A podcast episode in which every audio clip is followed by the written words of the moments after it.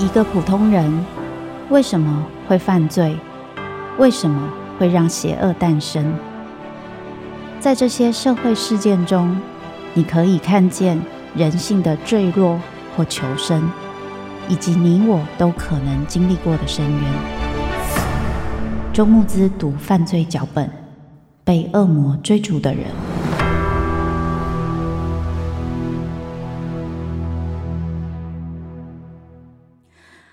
大家好，我是周木子，欢迎大家收听周木子读犯罪脚本，被恶魔追逐的人。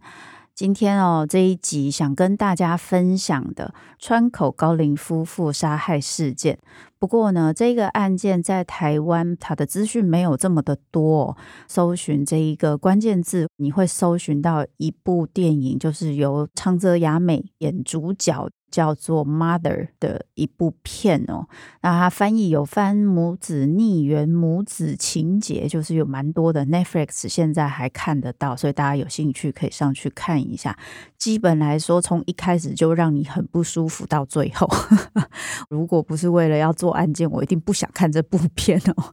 之前其实呃一直都知道这个事件，那为什么这一次要跟大家分享这个事件？最大原因是想来跟大家聊。聊一聊我们在跟母亲的关系，还有这个依附对我们的影响哦。那我想这个部分可能是很多朋友会有兴趣。我也常常在一些包含对外的演讲啊，或是问题，会看到大家会跟我分享妈妈对我的影响。哎，真的，我比较少听到说。爸爸情绪勒索我，让我很痛苦。所以这件事情哦，请各位当妈妈的人不要压力很大，就说千错万错都妈妈的错，爸爸就是隔壁就是病桌的客人就对了。其实不是哦，是因为妈妈跟孩子的情绪的互动，还有情绪的连结，真的是有差别的。我在想，从妈妈肚子出来哦，真的是有差。那因为妈妈那么重要，所以对于很多孩子来说，可能对于妈妈的一些情绪啊、敏感度啊，和自己的互动等等，都会比爸爸的那个连结还要重要很多。那这一集哦，我先来分享一下关于这一集的案件本身。那是在二零一四年哦的三月二十九号，在埼玉的川口市有一个女性，她就大概四十多岁。她就发现呢，她要去联络她的爸妈，我都联络不到哦。她去他们家一看，就发现哇，这对大概七十几岁的老夫妇，他们就倒在家里面，然后身上很多伤口哦，他的伤口还用一些纸箱什么的把它盖起来，血迹斑斑的一个状态，还有一个菜刀留在那边哦。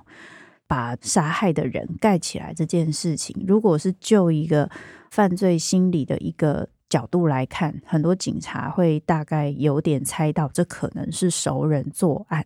这个我们在约翰李斯特那一个案件，我们就有讲到，如果你对对方是有一些怜悯或一些感情的，你可能会做一个这样的事情。当然，也有可能不是熟人也会做这样的事情哦。比如说，有些案件他是杀害了一些，比如说小女孩、小男孩，然后他杀完之后，他很后悔，他可能也会做这样的事情。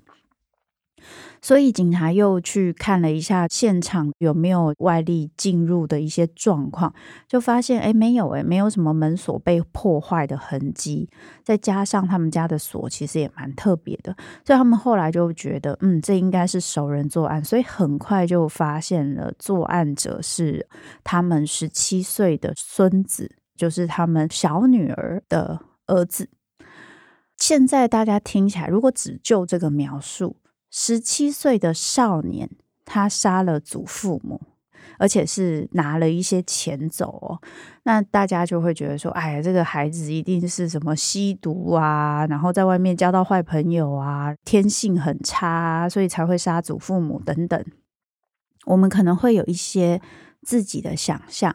但是这个孩子在警察问他的时候，他承认他杀祖父母，但他讲了一句话，说是妈妈要他做这件事情的。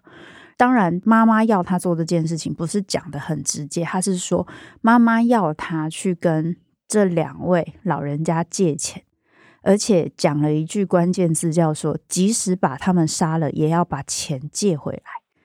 那听到这句话，很多现在在听这个案件，也许你是第一次听的人，你就会很难理解。你想说，十七岁的少年了，你应该也有一点判断能力。妈妈讲说，即使把他们杀了，也要把钱借回来。那你就真的把他杀了吗？怎么可能呢？对不对？十七岁真的要杀人，没那么简单吧？但是呢，如果你深入去理解这个少年他本身的背景，你可能就会觉得哇，这件事情好像也不意外哦。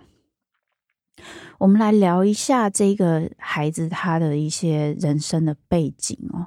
他其实从很小的时候就开始没有念书，因为他们家哦，他妈妈一直以来就是跟很多男生同居，然后跑路欠钱。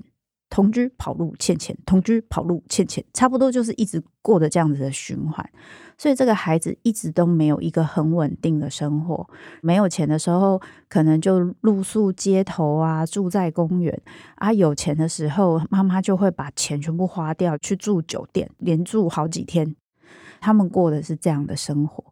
他在非常不安稳的生活中，大家可以理解。我们在讲安全感，它会有几个非常重要的关键。第一个，你的生活环境是不会一直改变的。对于一个孩子来说，生活环境一直改变是一件很不安全的事情，因为他必须不停的适应不同的人跟不同的环境，这对孩子来说其实是很不安的。再来。这个孩子还有发生一件事情，那就是他妈妈在遇到他很喜欢的男生的时候，曾经因为要跟这个男生玩哦，就突然失踪了一个非常长的时间，可能超过一个月的时间。然后那个孩子才十岁，家里也没留什么钱哦，也没留什么食物，就是都是别人可能接济或是怎么样，所以这个孩子留在家里，最后还被断水断电。整个人是家里都没有人，然后他就在伸手不见五指的黑暗里面，那是一件非常恐怖的事情。没有人，没有钱，没有水，没有食物，没有电，那个彻底感觉到自己被遗弃的恐惧一直包围着他。所以当他妈妈一回来之后，就是对于这个孩子来说，他就觉得哇塞，我一定要想尽办法做任何事情，把母亲留下来。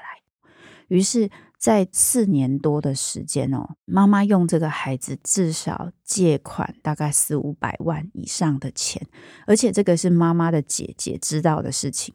如果是她姐姐不知道，说不定更多。我刚刚提到的那一部电影里面，因为它是用这一个故事改编，里面有一个情节，因为我去找资料，我找不到。这个情节是这个孩子的爸爸曾经有问过这个孩子要不要来跟他一起住。电影里面那个爸爸穿着看起来就是一般的上班族，不一定是多好过，大概就是社畜等级。但是看起来跟他个有够憔悴，然后一天到晚露宿街头的那个妈妈，感觉放弃了某部分的人生的妈妈，感觉好太多了，稳定太多了。而且他是真的想要孩子跟他一起住，但是孩子看着爸爸就说他不要。他想跟妈妈一起，这件事情非常的重要，也就是对于这个孩子来说，这个依附关系，他真正产生这个连接度的是这个妈妈，而不是其他人。所以，我们就会看到，在很多关系里面，你会觉得说，这个人明明对你很差，为什么你会？留在这个关系里面，不管是亲子的关系、朋友的关系，或是恋爱的关系，常常都会有这样的疑惑，对不对？如果你身边有这样的人，或是你自己也陷入这样的关系，你必须理解一件事：第一，这个关系绝对有给过你好东西，